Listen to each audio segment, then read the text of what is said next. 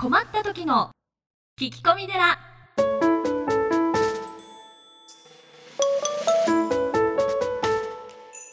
皆さんこんにちは。困った時の聞き込み寺アシスタントのゆきです。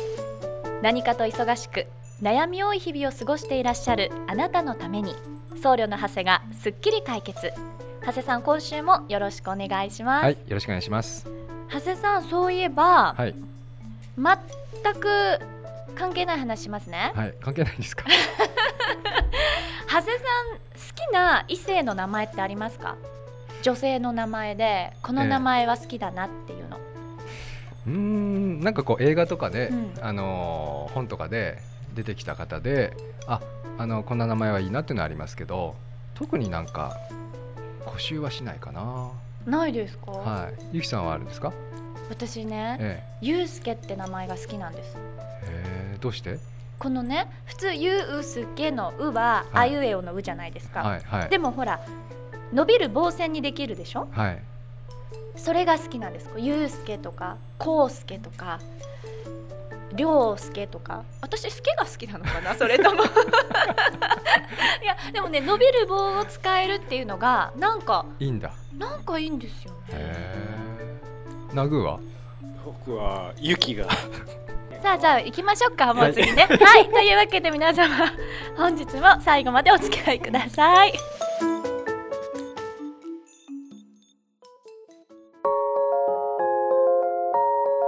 さあそれでは今週のお悩みの方に移ってまいりたいと思います。はい。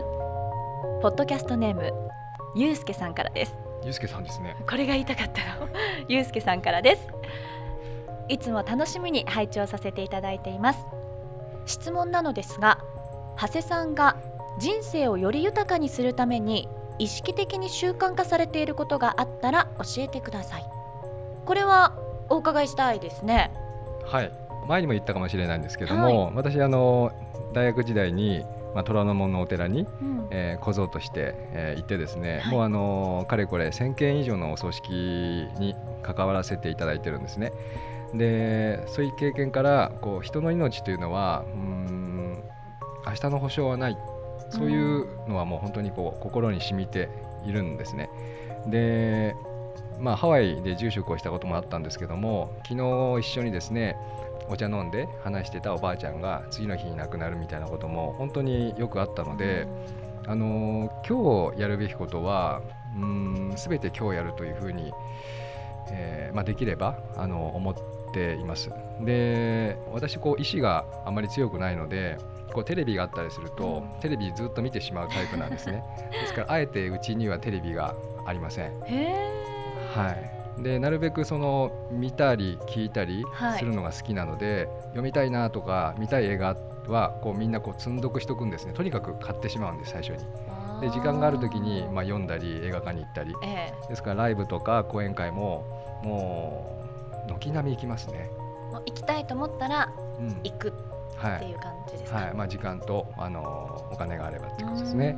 はい、それからあのまあ人生は短いと思っているので好きなこと以外はしないというふうに決めてます。なるほど。はい。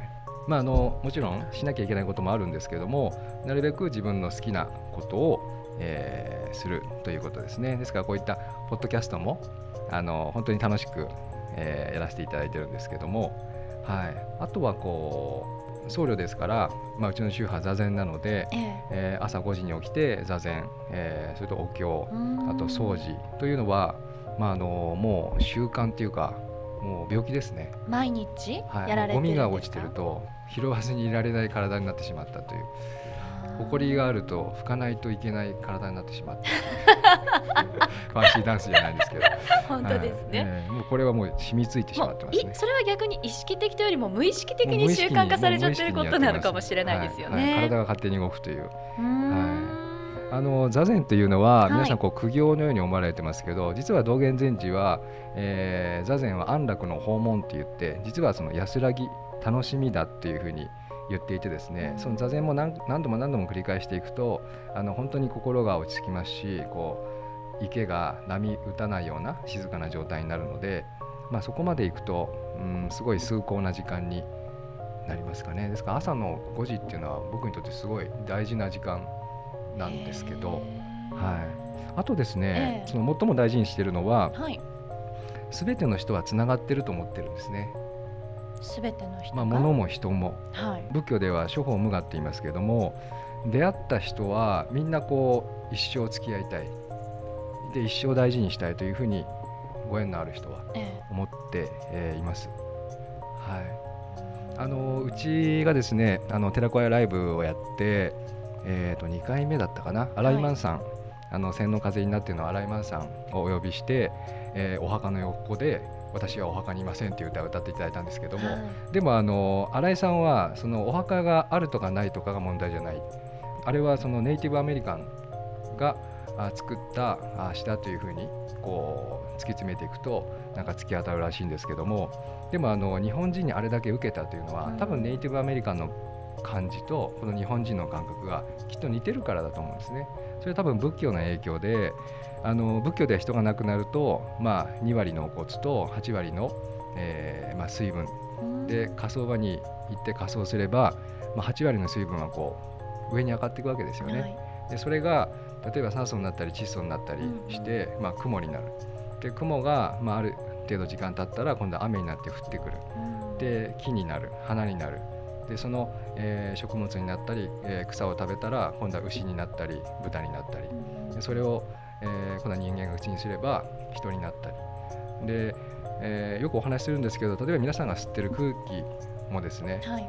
確かあと1立方の中に分子レベルで1つか2つはおじいちゃんおばあちゃんの分子が入ってるっていう、うんだから皆さんが吸ってる空気の、はい。もう1立方の中に必ずご先祖様がいるってことですよね。そうそうするともう目の見え目に見えない状態でうん僕らはみんなつながってるっていうことですよね、うん、例えばこの机も椅子も、そうですねこのマイクも、うん。そういうふうにこうなかなか感じて生活することってもちろんね、はい。ないですけれども、ええ。今改めてそうおっしゃったら本当にこう生きとし生けるもの、うん。またそのまあなんでしょうね命のないそういうものとかうも、ん。何らかのつながりってあるんだなって思いましたね。そうですね。だから京都のお寺さん行くとよく石とか、え。あのね石庭枯山水ありますけど、はい。あそこに僕らはね仏様とか命とか、まあ、山とか川とか、まあ、富士山とかね全て神とか仏がいるっていうふうに感じるのはそういうことだと思うんですよね。えそうか、うん。そういうこうつながりみたいなものをいつも意識的にうん。こう思ってねいらっしゃるっていうことなんですけど逆にそういうことを意識したことで得たものってありますか？まあ、得たものというかうち保育園をね、うん。こうあのさせていただいているので、例えば給食の先生の旦那さんが、あの今度お世話になる会社の、うん、担当者だったり知らない全たまたま？たまたま。へー。はい、であのまあ、うちはもう3代続いてますので、はい。えーうちのおひいおじいちゃんのお非常によくした方のおひ孫さんがうちの辺に来てたり、うんあの本当みんなつながってるんですうん、ね、狭い世界なので、はい、よくね3人とか5人えつながればうん。世界中のある、あらゆる人に会えるって言いますけえど、ねえ、はい。聞いたことありますけどね。本当だなって思いますね。そううんうん。ということはやっぱりそういうつながりというかその出会った人を大事にしなきゃいけないっていうことですよね。うん、大事にした方があの楽しいんじゃないかな。うん。はい。まあこれはねあくまでもこのゆうすけさんは、はい。長谷さんが人生をより豊かにするために意識的に習慣化されていることがあったらというご質問だったんですけど、はい、これはおそらくく個々人で違いますものね。ええ違いますね何を持って、はいあの日々生活するかっていうのは。はいでもやっぱりそういう何かを意識的に持ってそれを習慣化していくことの方が、まあ、人生は豊かになりますかね。そうですね意識してるとそれがこうだんだん無意識にできるようになるのでそうするともう自然になるかな。まあゆうすけさんならではの、いはい。ゆうすけさんなりのそんな習慣化はい。を意識されてみてははい。いかがで。しょうか、はい。というとこですかね。というわけでございましてこの番組ではリスナーの皆様から随時お悩み相談メールを募集しております。仕事の悩み人間関係の悩み恋の悩み何でも構いません。こんなこと僧侶の長谷さんに聞いていいの？というものもお待ちしておりますメッセージは長谷さんが副住職をされています。随願寺さんのホームページ内よりお悩み相談メニューをクリックしてください。はい。URL は www. 随願寺 .com です。というわけで、はい。この9月に入ってずっと皆様にお伝えしてきたはい。そうですね。寺子屋トークコンサートが、はい。もうあと数日後に迫っていますね、はい。はい。日時申し上げますね、はい9月の23日この日は秋分の日のお休みの日なんですけど、月曜日です。開演時間は6時から場所は随願寺の本堂で行われるということで、はい。ダカーポさんが素敵な歌を披露してくださるということなんですそうですね。ははいい、ぜひたくさんの方にいらしていただきたいと思います。そうですね、はい。ではこちらのトークコンサートの詳細は先ほど私が申し上げました随願寺さんのホームページですね。こちらにアクセスをしていただきますと詳細がご覧いただけるということですのでまたお申し込みも PDF をダウンロードしていただいてファックスお電話メール何でも結構ですのでご参加の申し込みもお待ちしております。というわけではい。また来週もよろしくお願いします、はいよろしくお願いします